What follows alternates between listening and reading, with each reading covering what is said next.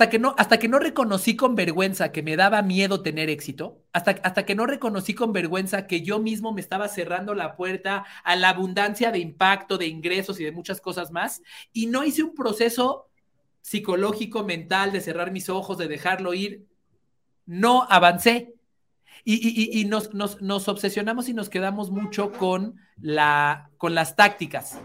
Este, sin embargo, el secreto está, desde mi perspectiva, justo en lo que dices, en aceptar la vergüenza, en reconocer eso que nos falta y en dejarlo ir. Pero la pregunta es, ¿cómo puedo alcanzar mi propósito y lograr mis metas? A través de servir a otras personas, dejando una huella positiva en el mundo y al mismo tiempo alcanzando mi propia realización. Esa es la pregunta y aquí encontrarás la respuesta. Mi nombre es Carlos Agami y tengo más de una década entregado y obsesionado por estudiar cuáles son las mejores formas de servir al prójimo y de servirse a uno mismo para alcanzar la realización total. Esto es Estoy para Servirte.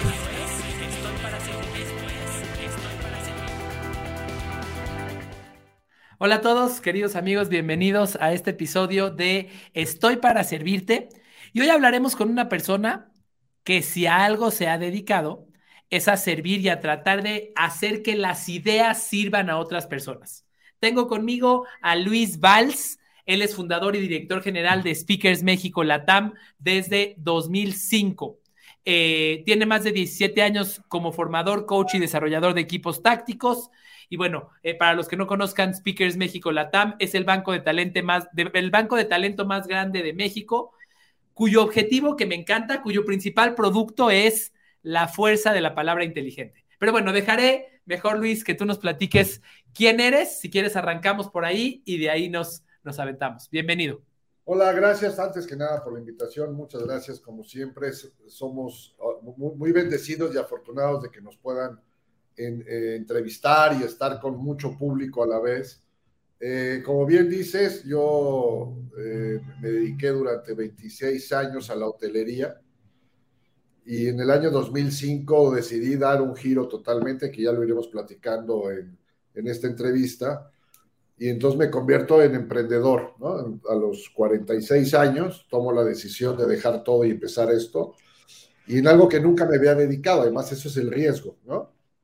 Pero bueno, al final eh, si no hay una dosis de inconsciencia mayor al 80% en cualquier emprendimiento, no funciona. Oye, déjame hacerte una pregunta. Me queda claro y por ahí te escuchaba estoqueándote y buscando tu historia. Eh, eh, digamos, eras líder en, hotelería, conociste a un speaker, este, a un miembro del equipo de, rugby de Argentina que se cayó en los Andes. Este, hiciste amistad con él y de allá arrancaste. Te quiero hacer una pregunta porque aquí quiero, aquí quiero conocer tu perspectiva acerca de un mito que existe en el emprendimiento y fuera de él. ¿Era tu pasión promover speakers? No, para nada. Yo jamás en la vida había pensado en esto. Cuando estudias para ser hotelero, cuando trabajas 26 años en el negocio, cuando ya tienes una dirección corporativa, cuando al final sueñas con salir con los pies por delante de un hotel, y más a los 46 años. Pero es cierto, yo conocí a, a Carlitos Páez, que fue uno de los sobrevivientes del accidente de los Andes, y él venía a dar conferencias, siempre llegaba al hotel donde estaba yo, a la cadena de hoteles que estaba yo, que era Camino Real en ese momento. Y entonces hicimos buena amistad porque al final los huéspedes frecuentes siempre llegan al mismo hotel por dos razones. Una, y no importa dónde vayan después, siempre llegan al mismo. Una, porque ya tienen un contacto adentro que es el que toca la puerta y si no se levanta tienes que hablar a la familia y tienes todos los datos de la familia.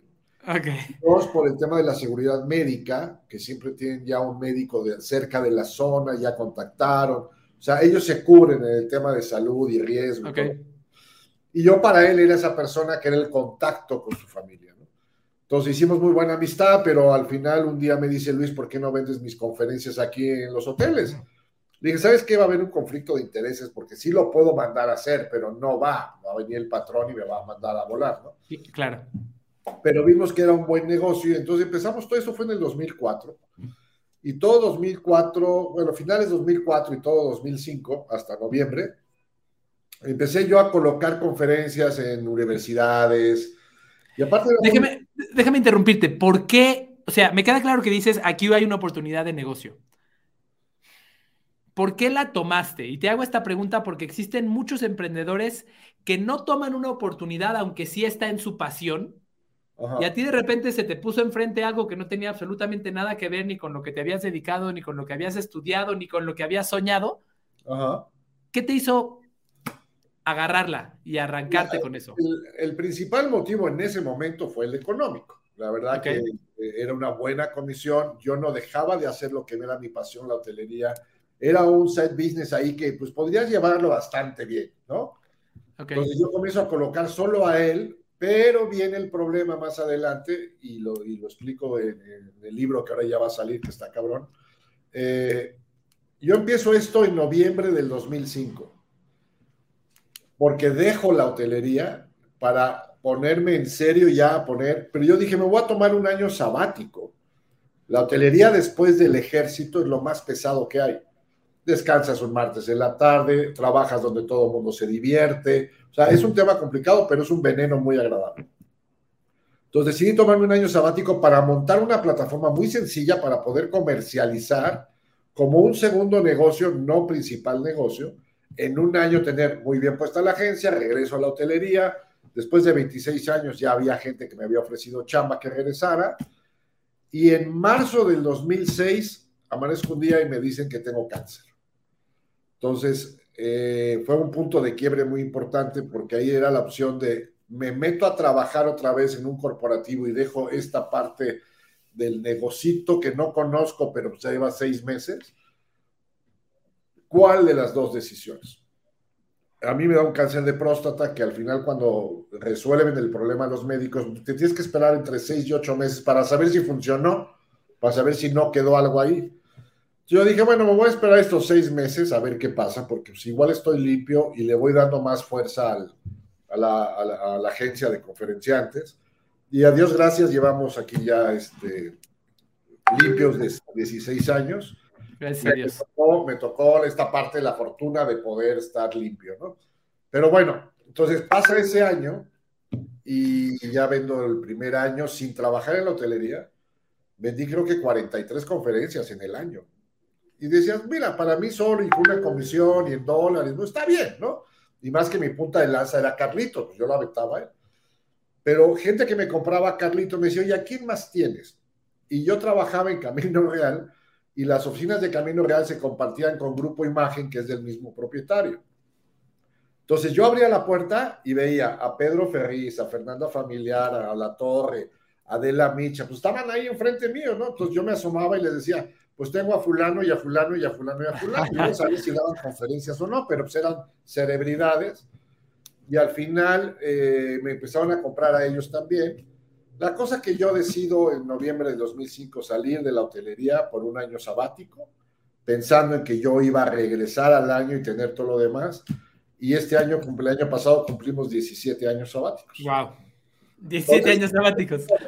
O sea, es una historia que al final el emprendimiento llega un momento en que comienza a ser empresario, no emprendedor. Y hay una línea muy clara. Tú no puedes ser emprendedor del mismo negocio durante 20 años, no es cierto. O sea, los primeros cinco años eres el emprendedor que forja una, idea, la pasa a proyecto, de proyecto la pasa a incubadora, de incubadora aceleradora y comienza a funcionar. Y a los cinco años decides si realmente fue un buen producto o no fue un buen producto por muy emprendedor que seas o no tengas idea. Y después te vuelves ya en empresa, o sea, ya te vuelves una empresa porque ya tienes volumen, ya tienes todo, y dejas esta, este, es como la mariposa, ¿no? Deja su, al momento en que sale la, empresa, es la mariposa que deja de ser gusano para convertirse, entonces, es, ese es el proceso, ¿no? Y gracias a Dios llevamos siete años, libramos de milagro el COVID porque nuestro producto apareció 100%, pero después si quieres lo platicamos también. Seguro. Oye. la realidad. Yo no tenía pasión por vender conferencias. Yo no tenía la menor idea de lo que era manejar celebridades, que mira que es complicado. Eh, entonces, pero al final, como siempre pensé en regresar a la hotelería, esa era mi cabeza, todo lo demás se fue dando y fluyendo. Oye, déjame preguntarte, ¿qué, ahora que dices que es difícil manejar celebridades, me llega la curiosidad, ¿cuál es la solicitud más rara que te ha hecho alguna celebridad, aunque no digas su nombre? Mira, el, tema de los, de los alimentos y los acompañantes, ¿no? O sea, hay, hay servidades que están muy regidas por cierto régimen alimenticio, entonces te piden y te dan hasta el nombre de lo que debes de comprar para tenerlo. El tema del acompañamiento, yo nada más me hospedo en tal lado, tal aquí y acá, y entonces, pero al final mm. eh, aprendes a manejar esto y aprendes a educar a la celebridad, aunque se oiga raro, nosotros educamos a la celebridad de lo que se puede y lo que no se puede. De acuerdo, Luis. Oye, si no lo hace, si no lo hace, te pueden pedir un cocodrilo y se lo tienes que llevar. Sí, seguro. Oye, tienes una conferencia que se llama No, pues está cabrón ser emprendedor. ¿Por qué está cabrón? Mira, la verdad es una plática que yo armé eh, como consecuencia del COVID y lo que pasamos nosotros en el COVID. Ok.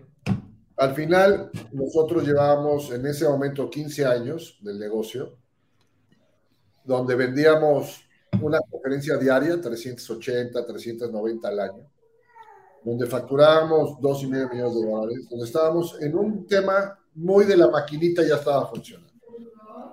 Y de repente viene el COVID y nos quita todo, todo nos quita.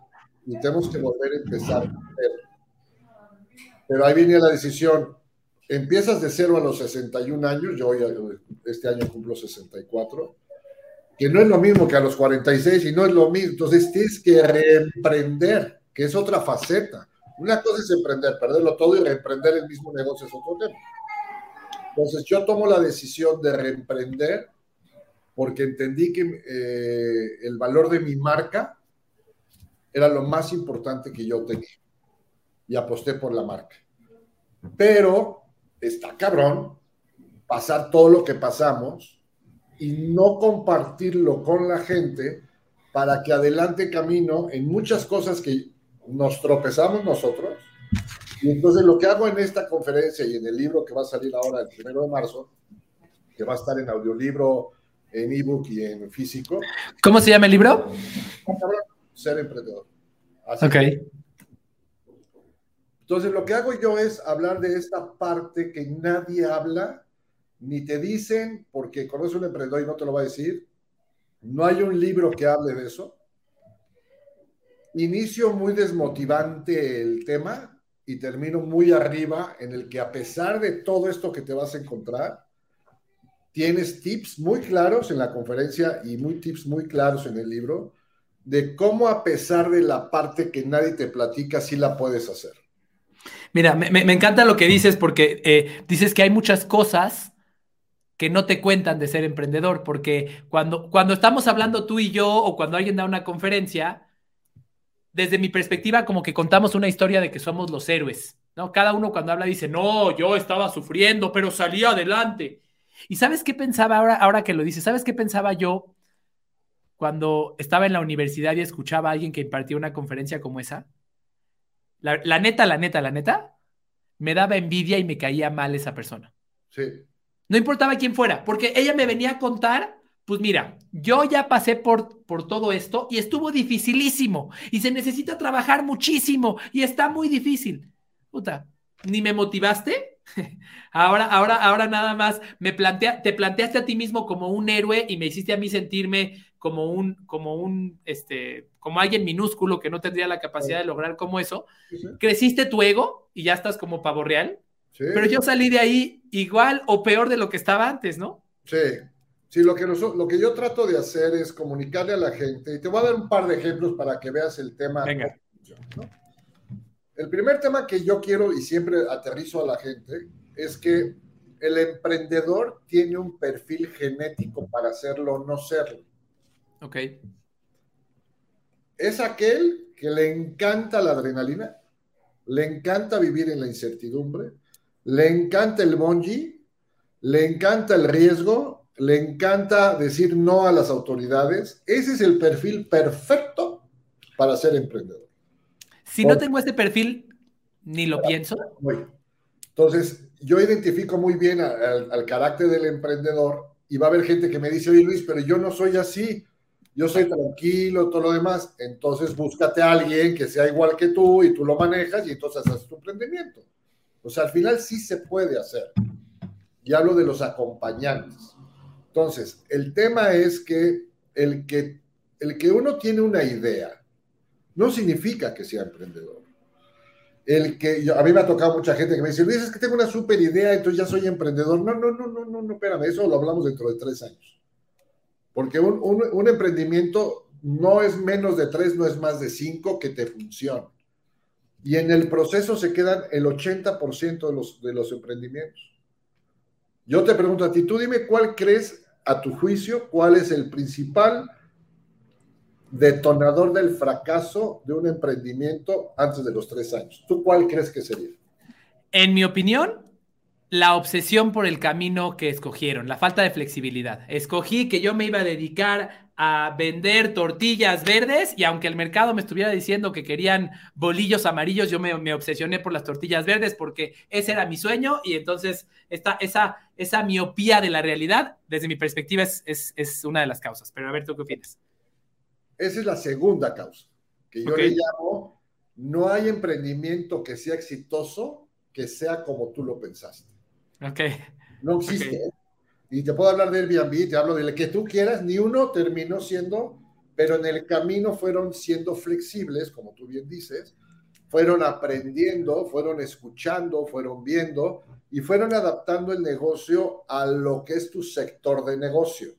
Mira, me encantaría, me encantaría reforzar algo de esta, de esta causa número dos y ahorita vamos con la uno idealizamos tanto a los perseverantes. Si tú me preguntabas a mí cómo me definía en una palabra, yo decía, yo soy persistente.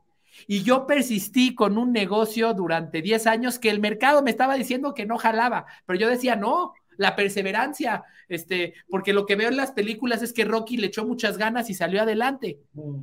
Pero a veces la perseverancia se convierte en necedad eh, y perder de vista que tu objetivo era servir a una audiencia y no venderle tortillas amarillas o tortillas verdes, este, y adaptarte a ello, te hace, te hace desgastarte eh, y sufrir en, digamos que, en sacrificio por una idea que, pues que no te, o sea, que, que, podrías dejar de lado o que podrías ajustar, ¿no? Sí, y a esa, en, ese, en esa parte donde yo hablo de este tema que tú estás tocando, yo lo refiero con base a un refrán que decía mi padre, que decía, si la esperanza fuera lo, lo primero en morir, tendrías dinero. A ver, a ver, barajémela más despacio. Si la esperanza fuera lo primero en morir, tendrías dinero. ¿Por qué? Porque tú te dedicaste 10 años a tener esta esperanza, perseverancia, como le quieras llamar, y la realidad hace 5 años tienes que haber hecho el cambio de gestión. Claro. Pero como apuestas porque la esperanza es lo último que muere, no es cierto. La esperanza tienes que darle un espacio y después definir si se muere o no se muere. ¿no? Claro. Entonces, y el primer motivo sí. es algo que yo le llamo, a ver, a ver, para que me entienda toda tu gente, más vale solo que bien acompañado. Ok. Y a esto me refiero que la primera causa de, situación que, que terminan los emprendimientos es la relación entre socios.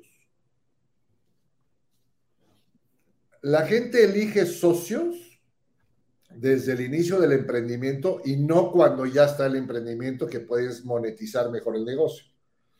El fondo de todo lo que, de todo aquel que busca un socio, no es el dinero, porque para eso están los bancos. No es la falta de conocimiento, para eso hay cursos. No es la falta de un guía, para eso hay coach. O sea, si hay opciones antes de una sociedad, es el miedo el emprendedor, ya que toma la decisión de hacer un negocio, le entra un pánico interno que dice, me voy a asociar con alguien que sabe mucho, me voy a asociar a alguien que tiene lana, y entonces caen en, en dos círculos. Uno que yo le llamo los ponchasueños, que es tu primer círculo más cercano a tu vida. Esposa, hijos, papás, tíos, compadres, los más cercanos. Esos son los principales ponchasueños de cualquier emprendimiento. No la vas a hacer, te estás arriesgando mucho. Si es pareja, pues tú vas a ganar más que yo, mejor ahí muere, vas a descuidar la familia. Yo ya pasé por eso, yo ya lo intenté. En la familia no hay emprendedores. Y entonces el que tiene una idea comienza a hacerse chiquito, chiquito, chiquito, chiquito. Y el segundo círculo, que son tus amistades, tus consejeros, tus cuates, de, capacidad intelectual interesante son los curasueños. Son los que tú sí te acercas y dices, oye viejo, ¿cómo ves esto? Ah, pues yo le haría aquí, aquí, adiós. Pero no te dicen si lo hagas, no lo hagas, a ellos te dicen sin cuidado. No tiene un interés, no hay un propósito detrás, más que el decir, oye, gracias por acercarte, te doy mi punto de vista. Entonces, dentro de este tema de los ponchasueños surge la idea de los socios. Y a toda la gente que me escucha o que no está escuchando, si se van a asociar por miedo con alguien del primer círculo, díganle que es donativo, no es socio. Porque si yo te dono mi dinero a ti, que eres mi primo, yo no espero nada a cambio. Te di un donativo. Y ojalá me vayas compartiendo cómo vas, pero yo decidí darte un donativo. Pero si tú me dices, oye, primo, le entras de socio, porque es la fácil, ¿no? Convencer, es como la zanahoria bonita. ¿Qué va a pasar?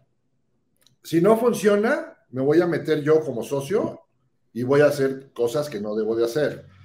Si sí funciona, te voy a decir, oye, pero yo puse la lana, yo necesito más porcentaje porque tú trabajaste, pero yo puse el dinero, que es el primer huevo, la gallina. Gracias a mí está el negocio porque yo puse el dinero. Entonces, las utilidades que nos va muy bien, pues yo voy 60-40, no 50-50. Y ahí empieza el desastre con todos los socios. Entonces, ¿qué tienes que hacer? Es mucho más fácil que un socio se vuelva tu amigo que un amigo se vuelva tu socio. Ok. Entonces, busca gente que complemente lo que tú no sabes. Es posible que a lo mejor ni los conozcas o es una referencia. Por eso son los inversores, los ángeles, etcétera, etcétera. Para que te guíen como sí, aporten el dinero y tengan una retirada. Ese es el modelo que sí funciona cuando quieres una sociedad. Mira, a mí algo que me llama mucho la atención es, me, queda muy claro eh, el concepto de los ponchasueños y los curasueños. Algo que me llama mucho la atención es que las, cada, dicen que cada cabeza es un mundo y cada, cada uno de nosotros en nuestra cabeza tenemos muchísimos dramas y muchísimas historias y muchísimos miedos y muchísimas frustraciones de cuando éramos chiquitos y bla, bla, bla, bla, bla. Nosotros solitos nos limitamos en tomar decisiones por estos mismos dramas que tenemos adentro. Pero de repente le agregamos complejidad y traemos a otra persona que tiene sus propios dramas y sus propias frustraciones. Y entonces llega el momento, y a mí me ha tocado vivirlo, en el cual te paralizas, porque yo tengo miedo de crecer, pero tú tienes miedo de que yo sea un flojo. Y entonces ahora son tus dramas y tus frustraciones eh, personales y emocionales y, todo, todo el bagaje que tienes y los míos y los tenemos que juntar para, para hacer que las cosas pasen. Dice Bern Harnish, el, escritor del libro de Scaling Up, este que le llaman el Growth Guy, el, el hombre del crecimiento, dice que una empresa que crece con drama es una empresa que no puede crecer. Más bien, una empresa que tiene drama es una empresa que no puede crecer. Y a veces los mismos socios son el origen del drama. La misma relación entre ellos son el origen del drama. Seguro, por eso es, es mejor solo que bien acompañado. Porque uno cree que está bien acompañado, es cierto. Hay estadísticas, y acaba de salir una de Forbes, en donde se le preguntaron a 10, 10 emprendedores, 100 emprendedores, que todos tenían socios. Y le dijeron, bueno, hoy si tuvieras que tomar la decisión de tener o no tener socio después de esta experiencia, ¿qué decisión tomas? ¿Volver a tener socio o no tener socio? 95% no tener socio. Wow porque al final el desgaste de, del propio producto, de la propio emprendimiento, le agregas el desgaste de tener que dar resultados a alguien si es un externo, si es un interno de soportarlo en la oficina. Es tu idea, es tu proyecto. ¿Cómo le convences que vas a cobrar un FIDE o un markup del 20 en lugar y él quiere el 40? No, no, no, aquí el 20 porque el mercado. Entonces, una bola de explicaciones que cuando empieza a ir bien, la soportas, pero cuando empieza no a levantar o a caer, se vuelve un desastre.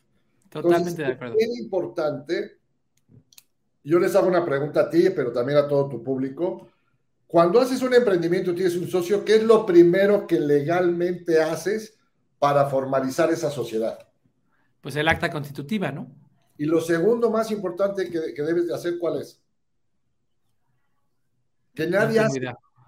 No tengo idea. ¿Sabes cuál es? Firmar un convenio de salida. El mismo día que firmas el acta constitutiva, estás firmando un convenio de cómo nos vamos a salir de socios dentro del tiempo que sea. Órale. Si haces eso, ¿qué va a pasar? Yo sé que si me salgo de tu sociedad me vas a pagar la acción en un año, dos años, tres años, cinco años, en tal cosa, y se queda por escrito. Entonces, el día que yo me quiera salir, no voy a inventar nada. No voy a hacer nada. Saco mi hojita, me dice, aquí dice que mi salida y me pagas. O te compro. Clarísimo. Que es muy distinto a que dentro de tres años a ver cómo estamos y nos agarramos a golpes. Claro. Entonces, sí puedes tener socios, que además, perdón, además en muchas ocasiones, o sea, se, encuentran los dos casos. Se encuentran los casos donde nos agarramos a golpes, pero también se encuentran los casos en donde, como no me quiero agarrar a golpes, porque te quiero mucho, porque eres mi amigo, mi compadre, mi hermano, mejor me aguanto. Y es increíble la cantidad de personas que viven frustradas con un cuate o con una señorita con quien ya no coinciden porque se, se, asociaron con él o con ella por miedo, como decías, porque realmente lo que estamos haciendo es como compartir el miedo. Mira, sí nos vamos a aventar, pero al menos no estoy solito. Eh, dicen que misery loves company, ¿no? La, la, miseria le gusta a la compañía. Voy a tener miedo, pero los dos vamos a estar igual de aterrados, ¿no? Ahora entiendes por qué está cabrón. Ya, ya entiendo. Eso no viene en los libros, eso, eso viene en la práctica, eso son las buenas prácticas para evitar a toda la gente que te escucha, que tiene un emprendedor, que ya es emprendedor y está en este conflicto o va a querer ser emprendedor, evite estas cosas porque en todo hay solución. Yo nunca les he dicho a nadie no seas emprendedor, pero cómo lo vas a hacer, ese es el truco. Si no eres un agente de Bonji, no quiere decir que no puedas ser emprendedor, eres cerebro, eres idea. Búscate a alguien de Bonji que sí le juegue, que sí le meta, crea un ambiente seguro para ambos, o si son dos o tres, y lancen el tema Claro, siempre y cuando a todos los, insisto, a toda la gente que te escucha, tenga los cuatro requerimientos que se necesita para pensar en un emprendimiento. El primero, ¿realmente resuelves un problema a la sociedad o no? Eh, hace poco, hace como un año y medio, me llegó un proyecto que para revisar de una chica que quería vender bolsas para recoger heces de perros en la calle. Ok. ¿Qué resuelves? Ah, es que es ecológica la bolsa. O sea, ¿sabes cuántas bolsas hay de esos? Claro. Entonces, no resuelve un problema. Dos, el propósito del emprendimiento es económico, no lo hagas. El dinero es consecuencia del propósito de resolver una necesidad. Oye, pero déjame cuestionarte aquí. Tú me dijiste, yo arranqué y lo que estaba buscando era lana. Claro, porque yo tenía mi trabajo seguro. Yo, yo a mí, mira, si no funcionaba, sí funcionaba. ¿A mí qué? Yo tenía... Ok. No era, yo no que terminé de cero para empezar algo. o sea, lo, que, lo que quieres decir es, no pongas todos los huevos en la canasta del, del emprendimiento. Por lo menos los primeros tres años no.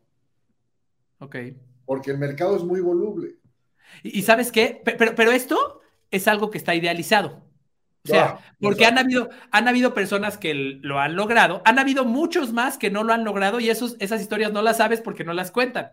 Pero los pocos que sí lo han logrado, que dicen ya no tenía nada más que una mano por delante y una mano por detrás, y entonces empecé mi emprendimiento, y entonces, ¡ah! y ahora mira el gran emporio que tengo, todos queremos ser eso.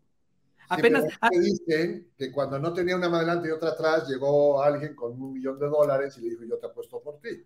Eso no lo Entiendo, o quizás, o quizás no llegó el del millón de dólares, pero es uno en un millón el que logró eso. Eh, escuchaba yo por ahí en un, en un estudio que, ¿sabes qué tienen en común los empresarios más exitosos de la historia o los, los empresarios más innovadores de la historia? Que tenían, tenían que comer cuando lo comenzaron a construir. Lo que te digo, no pongas los huevos en la canasta. Es, es prácticamente, sí, es prácticamente imposible ser visionario, ser creativo, cuando no sabes cómo vas a poner pan en la mesa hoy. Claro, todos los negocios funcionan mejor cuando no vives de ellos los primeros tres años. Ok. tú tienes tu chamba acá, que fue lo que me pasó a mí. Yo tenía mi trabajo y podía generar esto. De hecho, el primer año que yo salgo ya del, hotel y me dedico al emprendimiento, tomo dos consultorías de seis meses cada uno con otras dos cadenas hoteleras que iba 10 horas a la semana. pero era mi gasto fijo de, la, de, de mi casa. Claro. Entonces, yo los invito a todos ellos que, y estamos hablando ahorita de un sector de emprendimiento que son los que salen. Ahora, el emprendimiento también a veces es por necesidad, ¿no? El tema de COVID, mucha gente los puso en la calle y tuvieron que decidir emprender porque no había trabajo, porque tenían que... Y entonces, este, este emprendimiento por dolor nunca funciona bien. Sí, porque es una necesidad. Y yo entiendo muchas veces que la gente dice, oye, es que puse, me puse a vender hamburguesas, ¿no? no eso no es ser emprendedor, es un salvavidas que estás buscando. ¿no? Sí, como dices, a veces el emprendimiento por dolor, que, a ver, o- ojalá que nadie lo tenga que hacer y si alguien lo tiene que hacer, le deseamos el mejor de los éxitos. Pero hay muchas Es un, es un em- es un emprendimiento que tiene urgencia y por Sí. tener urgencia no funciona. no puede, no, es muy complicado que invierta en algo distinto. Justo tú dices un ejemplo muy, muy, muy, claro. Oye, pues como me quedé sin chamba, igual tengo una casa que mantener, pues me puse a vender hamburguesas. Sí. Pero después me puse a vender hamburguesas y sí, claro, vendí a mis vecinos, pero no, con, no tenía tiempo ni cabeza para construir un nuevo concepto de hamburguesas este, hechas de carne de jirafa que me, podían, que me podían distinguir, que me podían diferenciar. No, necesitaba la respuesta de hoy a mañana. Y por eso, y, y ¿sabes, ¿sabes qué pasa? Que muchas veces los que arrancaron así por un tema de urgencia, así se quedan para siempre, sin darse cuenta que si haces una pausa, si diferencias ese negocio y en vez de vender hamburguesas igual que las de los otros 400 de tu colonia, te dedicas a vender hamburguesas de carne de jirafa, este, quizás podrás vender mucho más con menos esfuerzo y entonces verdaderamente tener una empresa y no tener un autoempleo. Claro, porque ahí, ahí identificas el primer punto. Vendiendo hamburguesas normales, no le resuelvo la necesidad a alguien. Si paras y dices, oye, a mí me están pidiendo hamburguesas kosher, hay un mercado que lo está pidiendo y no hay quien se los haga. Yo me acuerdo que en una época, hace, no sé, como 30 años, yo vendía tacos de pastor de pollo kosher afuera del- de los antros. ¡Wow! Porque iba mucha colonia judía y entonces salían y sabían que era kosher y entonces pues, se lo comían. Claro, a ¿Cómo las, no me tocó a mí? a las 3 de la mañana todo el mundo se le olvidó si es la colonia judía, árabe, lo que sea. El, el hambre y la necesidad de no llegar borracho a tu casa. Pero bueno, a lo que voy es que detectas dentro de tu trabajo ciertas necesidades que sí puede cumplir todo. Si no cumple y resuelve una necesidad, no se metan, porque aparte el tercer punto es que sea escalable. Tú no puedes hacer un emprendimiento para quedarte vendiendo 100 bolsas para perros, no. Tiene que ser escalable. Hay mercado para ser escalable. ¿Cómo vas a crecer escalable? Y el cuarto tema es tu equipo de trabajo. No puedes empezar solo. Estos emprendimientos en solitario, que pues no son navegadores, no son navegantes en solitario, tienen que venir acompañados por amigos, por consejeros. No hablo de socios, simplemente, sino gente que te arrope, que te contenga, que, que no es el ahí vas, sino que también tienen tus apes, o sea, tienes que tener este, este tipo. Entonces, estas cuatro cosas son las que nos unen, pero estamos hablando del emprendedor que sale a hacer esto. Y hay un sector muy importante que es el intraemprendedor, que es el que está cobrando una nómina en las empresas. Sí. El año pasado fue el número más alto de empresas que contrataron emprendedores externos para ingresar a la compañía y sembrar la semilla del emprendimiento en las áreas de innovación de la empresa. Seis meses y te vas. Entonces, cuando el colaborador se vuelve intraemprendedor, desarrolla con lo que tiene nuevas estrategias, nuevos productos, pero está cobrando su nómina. No se está poniendo en juego nada. Oye, y con esos, con esos eh, colaboradores que, justo como dices, no se, están no se está poniendo en juego nada, eh, ¿cómo se les incentiva a que se atrevan a innovar? ¿Cómo se les incentiva a que, a que innoven en serio? Porque, a, a ver, eh, cuando eres emprendedor, tienes esta, este premio por atreverte a hacer algo más loco y vender eh, hamburguesas de jirafa. Pero cuando estoy dentro de la empresa, oye, no, pues juégate la más chiquita para que no nos regañe el jefe. ¿Qué es lo que pasa? No, no, no, no necesariamente con los emprendedores que entraron a una empresa, pero es lo que pasa con la mayoría de los colaboradores. Sí. Dicen que en el mundo las personas trabajan más para evitar que los corran que para buscar trascender. Claro. ¿Cómo se le hace para incentivar a este eh, intraemprendedor a hacer las cosas distinto? Lo que se debe de hacer es que debes de generar lo que le llaman los KPIs, Sí. en, en función de la medición de tu desarrollo de innovación versus tu bono, versus tu próximo sueldo, versus tu capacitación. Entonces, si yo veo que tú estás haciendo algo nuevo con lo que ya sabes hacer, te voy a acercar al área de innovación que debe tener ya todas las empresas y te voy a decir, oye, mira, él trae una idea de procesos administrativos que nos van a ahorrar esto, esto, esto y esto. Que le chambee fuera de su esto, que lo haga, le vas a dar un bono si sale en porcentaje de la utilidad que me dejó. Pero la gente no se da cuenta que cuando eres director corporativo, a mí me tocó ser director corporativo en Posadas y en Camino Real, yo me quedaba con la gente que me aportaba lo que yo no pensaba, no los que hacían la talacha. Ahora que te decían, recorte porque no llegamos, te vas a esa gente. Jamás quité a alguien que aportaba, oiga, y hacemos esto, ¿y por qué no le metemos mejor acá? Esas gente son las que perduran. Entonces, los colaboradores, asociados, empleados, como quieras llamarle, tienen que generar su propio emprendimiento interno para mantener la chamba. O sea, eso, eso te hace eh, menos dispensable. Claro, entonces al final dice, mira, a lo mejor tienes una posibilidad de escalar puestos, porque este cuate le gira, mira, ya hizo esto, hizo esto, y este producto es de él, y lo sacó, ahora mándalo a innovación, mándalo al área comercial. Entonces tienes un plan de crecimiento diferente. Entonces los emprendedores deben decir, pero además bajo las mismas reglas del otro, ¿eh? Voy a hacer algo que va a resolver un problema en mi empresa, ¿sí o no? Pues no, porque le iba a cambiar el papel nada más de lugar verde a azul, no funciona. ¿Es escalable? Sí, porque puede ir a todas las sucursales. ¿Es un propósito económico? No, es un proceso, es, un, es un propósito de procesos. ¿Sí? Y tengo un equipo de trabajo, mi equipo de trabajo. De acuerdo. Con las mismas reglas para un lado que para el otro. No te asocies con el gerente de al lado, que te va a hacer pedazos porque va a decir que tú vas a ganar más dinero que él. Oye, te quiero hacer una pregunta. Ahorita que dijiste el tema del equipo, tanto para el intra como para el emprendedor normal.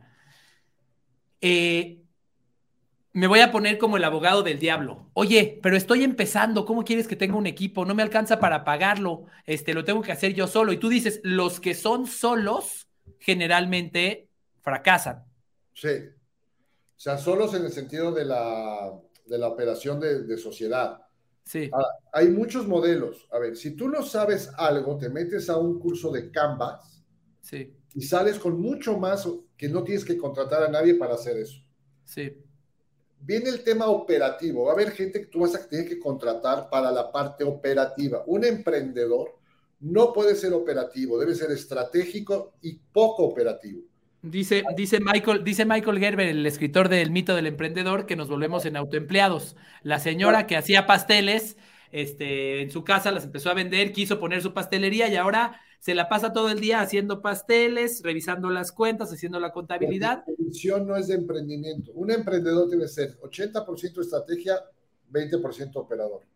Es el objetivo a llegar. Al principio entiendo que tú tienes que moverte y hacer tu estudio de mercado y hacer todo lo demás, porque si no conoces tu producto, pues cómo lo vas a vender. Claro. Pero debes de ir contratando gente por proyecto. Si vas a hacer un proyecto para una empresa, ¿cuánto me alcanza? Meto dos personas, lo hacen y que el proyecto lo pague, no lo metas a la nómina. Es más, a mí me golpean cada vez que digo eso en una plática, que le digo a la gente, a ver, levante la mano que son emprendedores, ahí lo levanto. ¿Quiénes de todos ustedes están en la nómina de su negocio? Nadie baja la mano. Le dije, todos están corridos.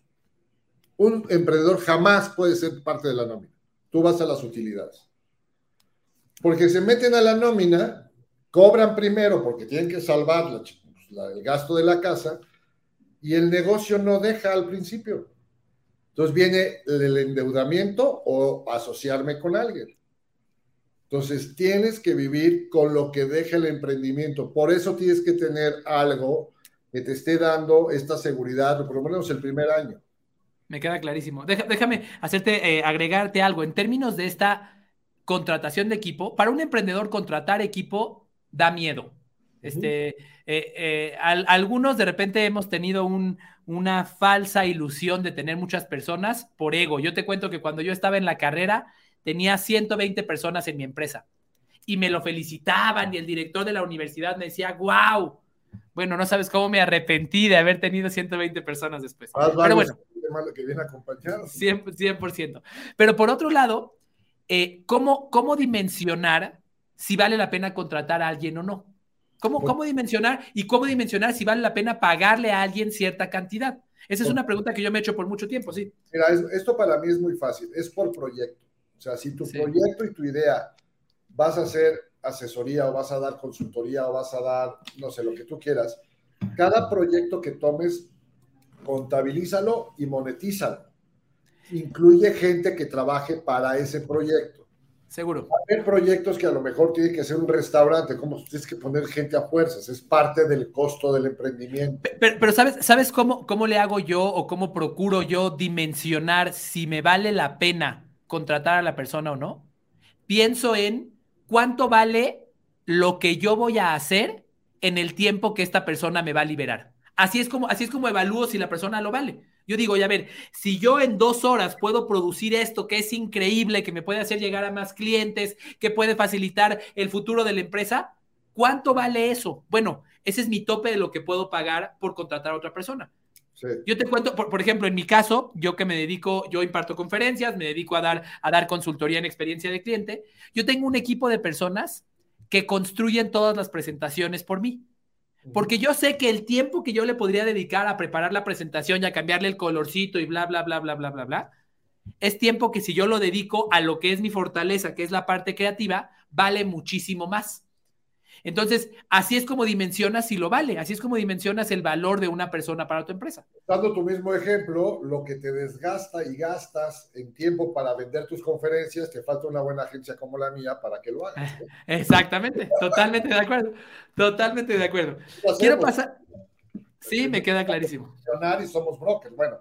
Pero me queda clarísimo. Mira, yo creo que hay un capítulo en el libro que le dedicamos a lo que es la vergüenza del emprendedor. Y es un tema muy, muy fuerte en el sentido de llegar a lo más interno de la persona como persona más que como un emprendedor. Y ahí hablamos de los miedos, hablamos de los egos, hablamos del desapego al proyecto o el desapego al que te dice que no lo hagas. Y damos unas ciertas herramientas para que la vergüenza que nadie la reconoce por sistema automático del, cerebro, se den cuenta que a lo mejor el emprendimiento no funcionó porque no se liberaron de la vergüenza de ser emprendedores. Y no es que te, una cosa es vergüenza y otra cosa es pena, o sea, que no se confunda. La vergüenza es decir, sí puedo o no puedo. Sí puedo, pero tengo estas anclas, ¿no? Lo que tú decías, la familia, estos rollos mentales que nos meten en la, es que yo no soy Steve Jobs, no voy a poder, ¿no? O sea, pero al final se vuelven en apegos que tú mismo haces para no ser emprendedor. ¿Sí me explicó? O sea, tengo todo esto porque en el fondo no quiero ser emprendedor, no me la quiero jugar. Totalmente, totalmente. Entonces, hablamos ese tema de la vergüenza que es bien importante. Mira, dice, dice, dice Anthony Robbins que el hacer negocios es es una tarea espiritual, algo así esa es la palabra, porque es un desarrollo de tu espíritu el, el, e, e, el, tener que enfrentar esas cosas a las que le tendrías vergüenza para poder salir adelante. Yo te cuento que yo, yo estoy en el lanzamiento de mi segundo libro, Primero Dios, eh, y me di cuenta que para hacer ese lanzamiento hay ciertas cosas, hay ciertos, ciertas cosas que tenía que producir, cierto contenido que tenía que producir para el lanzamiento, y cada día lo postergaba. Decía, no, hoy no, hoy no, hoy no. Y llevaba más de un mes postergándolo. Bien. Hasta que no, hasta que no reconocí con vergüenza que me daba miedo tener éxito, hasta, hasta que no reconocí con vergüenza que yo mismo me estaba cerrando la puerta a la abundancia de impacto, de ingresos y de muchas cosas más, y no hice un proceso psicológico, mental, de cerrar mis ojos, de dejarlo ir, no avancé. Y, nos, nos, obsesionamos y nos quedamos mucho con, la, con las tácticas. Este, sin embargo, el secreto está, desde mi perspectiva, justo en lo que dices, en aceptar la vergüenza, en reconocer eso que nos falta y en dejarlo ir. Pero eso dime en qué libro de emprendimiento viene. En ninguno. ¿En qué conferencia de emprendimiento has escuchado supera la vergüenza? Entonces, no le aportas a la gente que te escucha, no le aportas a la gente que te ve, más que lo que todo mundo dice. Y eso no es un tema que ya creo que debe de romperse. Eh, no es el lado oscuro del emprendimiento, es el lado realista del emprendimiento. Totalmente. En ningún momento decimos no lo hagas, sino simplemente entiende cómo lo vas a hacer. Y la gran pregunta es que yo le digo a todos los emprendedores, ¿para qué? No por qué, ¿para qué quieres ser emprendedor? Hay mucha gente que no tiene la menor, es que por es, no, no, no por, ¿para qué? Y cuando defines el para qué, defines el pues, primer punto, el segundo punto que es el propósito.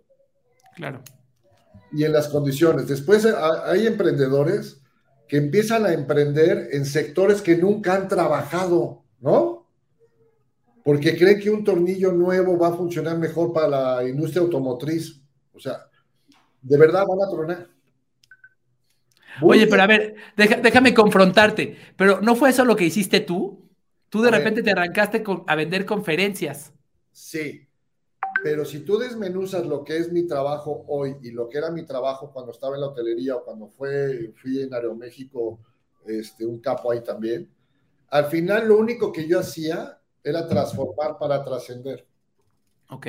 Entonces mi fundamento de vida seguía siéndola bajo esta, esta sombrilla pero no me fui a vender tornillos. Clarísimo. Sí, agarraste, agarraste tus mismas fortalezas y tu misma esencia y les cambiaste la forma, pero sigue siendo tu fortaleza y tu esencia. Yo no recibo un proyecto que no me ayude a trascender si no es que estoy transformando personas. Yo en la hotelería transformaba la experiencia de la hospitalidad y transformaba a la gente, a veces hasta para mal, ¿no? Porque no les gustaba, pero bueno, era mi trabajo, transformar experiencias. En la aviación, pues ¿qué haces? Transformas servicios para que sean mejores, entonces vives otras experiencias. Y hoy vivo de vender experiencias. Me queda clarísimo. Quiero pasar a una última pregunta. Y esta es una última pregunta eh, dura. Distinta, distinta a la, que, a la que normalmente nos hacen en este tipo de entrevistas, porque en este tipo de entrevistas muchas veces se idealiza tanto al entrevistado que lo ponemos en un pedestal y decimos, dime cómo lograste, y entonces el otro nada más habla, habla, habla desde una perspectiva falsa que de nuevo alimenta esta falsa ilusión del emprendimiento. Este, de, que, de que no tiene vergüenza, de, que no hay cosas de que, de que avergonzarse, de que no te equivocas. Eh, ¿Cuáles, en, en, tu experiencia, cuáles, cuáles son esas creencias equivocadas que tenías de las que te tuviste que desprender? ¿Cuáles son esas cosas, esas cosas que te limitaban, que hoy reconoces que ya las superaste o quizás que las estás superando, que al desprenderte de ellas logras mejores resultados? Mira, una de las más importantes es desprenderte del apego de lo que van a hablar de ti. Tú imagínate que a los seis meses de no tener una empresa y todo en, mi casa, pues estaban acostumbrados a que papá se iba y el marido se iba a trabajar a una empresa seria y tenía su nómina y su quincena me salgo y es el primer choque, ¿no? ¿Y ahora qué vamos a hacer? Entonces te vas sintiendo como que no vas a poder. Y a los seis meses me da cáncer. Te dije, si tuvieras aquí, tuvieras un otro seguro, ta, ta, ta, ta, ta, ta, ta. Entonces, el primero es creer en ti. O sea, debes de desprenderte de no creer en ti. Tienes que creer sí o sí. Porque el que no cree, no crea. Esto está clarísimo pero el desapego, la vergüenza, todo lo demás te va hundiendo y te está metiendo en un cilindro que comienzas a rebotar y no haces nada. Entonces, una de las principales creencias fue que empecé a creer en mí, que podría ser igual de bueno, que yo me sentía que era igual de bueno en lo que me había dedicado 26 años. Entonces me puse un reto. Dos, me desprendí de que lo hiciera para mí. O sea, no era un proyecto, o sea, normalmente tú dices que yo quiero, el yo va por delante, ¿no? Yo quiero este proyecto, yo voy a hacer esto, yo voy a hacer el otro. Y me desprendí diciendo, esto va por mis hijos. ¿Sí me explico? O sea, había una razón de ser, no era el propósito, había una razón de ser. Entonces, cuando tú te desprendes del yo y vas a un desprender hacia un tercero, funciona mucho mejor. Y creo que otra cosa que me tuve que desprender es de la seguridad que te rinde una nómina y un seguro de vida que te da una empresa. Claro. Porque dar el brinco de estar bien acá para pasar acá, yo entiendo que ahora por el COVID, pues mucha gente se quedó en la calle, pues ni sueldo, ni nada, ni nada, y lo tienes que hacer. Pero tomar esa decisión tiene que ser paulatina, pero tienes que aprender que tu seguridad hablando desde el tema de salud, desde el tema económico, depende de ti 100%. Y no puedes llegar a la casa, aunque viva solo, diciendo no di un paso más hoy. Entonces, Clarísimo. son de las cosas que tienes que desprenderte. Y la otra es despréndete de todos los libros de emprendimiento que dicen que todos somos Steve Jobs. O, fíjate, hay un tema. Ahora nosotros vamos a traer una plataforma de Colombia en donde vamos a monetizar la consultoría en 15 minutos por vía tarjeta de crédito y videollamada. Y la lanzamos ahora el primero de marzo. Y me decían, Luis, ten cuidado, porque en Colombia está el síndrome del Rapid. Porque como son colombianos los que crean Rapid, todos, todos son, tienen el síndrome de Rapid. No, Rapid hay cuatro, cuatro, cuatro chavos que le hicieron muy bien. Pero como son colombianos, todos los colombianos son emprendedores, ¿no? Entonces, hay que tener mucho cuidado con esa parte. Tú lo dijiste muy bien hace rato, somos personas individuales, tenemos nuestras formas, nuestros estilos, nuestras necesidades, nuestras edades, ¿no? Que somos diferentes. Te digo, yo a los 61 años empecé a reemprender algo del cero. Claro. Y ahora seguimos en terapia intensiva, pero ya al, al cura ya lo mandamos a otro lado. Increíble. Increíble. Luis, de verdad lo he disfrutado muchísimo, me quedo con muchas lecciones, me quedo con algunas frases que además me, eh, me encanta cómo lo transmites. Si la esperanza es lo, lo primero que muere, tendrás dinero, esta frase de tu papá. Este, más vale solo que bien acompañado. Este, bueno, nos, nos, dejas muchas experiencias acerca de, o muchas, muchas lecciones acerca de lo que no te dicen cuando emprendes y de por qué emprender, como te lo han platicado, está cabrón, no está tan fácil como te lo han dicho. Pero Luis, y el hecho de estar cabrón no quiere decir no lo hagas, ¿eh? Claro, nada más reconoce la realidad. Ahora, ¿por qué le pongo ese nombre? Ya sé que nos tenemos que acordar. ¿Por qué le pongo el nombre a, la conferencia del libro de No está cabrón? Porque hice una encuesta entre mucha gente. ¿Cuáles eran las dos palabras que más habían utilizado durante la pandemia? En la situación que te hayas vivido tú la pandemia, trabajo laboral, caso, todo lo demás. Y era el está cabrón para bien o para mal, esa era la frase que siempre escuchabas entre los amigos, y el otro es el no mames, ¿no? O sea, entonces, pero son frases muy del común, son muy, tienen mucha vitamina, a ver si me claro. Claro, claro, claro. Identificación con esta gente y, es, sí se puede a pesar de que está acá. Pues ansiosos de, de, de, conocer tu libro, Primero Dios en un mes, tu nueva plataforma, mucho éxito. Y nada más para terminar, ¿en dónde te encuentra quien quiera saber más de ti? Mira, en todas las redes sociales estoy como Speaker Vals, B chica A W L S, Speaker Vals. Y en nuestra página de la empresa speakersmexico.com, ahí estamos siempre a la atención de todos. Y mándame tus datos para que subas a la plataforma. Seguro, con mucho gusto. Pues eh, espero que les haya aportado tanto valor como a mí, yo lo disfruté muchísimo, un placer Luis. Muchísimas gracias a todos y nos vemos en el próximo capítulo de Estoy para Servirte. Mucha suerte y felicidades por el programa. Gracias. Por el programa. Gracias. Gracias. Gracias. Gracias. Gracias.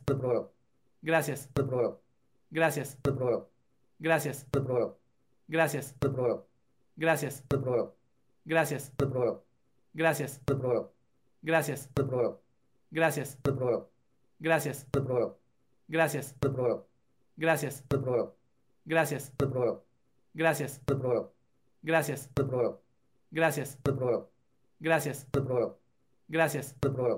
Gracias. Gracias. Gracias. Gracias. Gracias.